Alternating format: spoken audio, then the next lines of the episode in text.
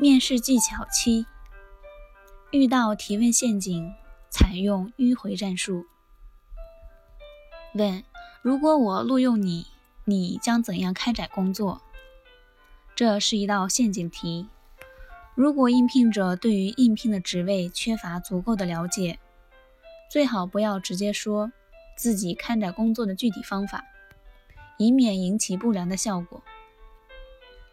面试者可以尝试采用迂回战术来回答，如首先听取领导的指示和要求，然后就有关情况进行了解和熟悉，接下来制定一份近期的工作计划，并报领导批准，最后根据计划开展工作。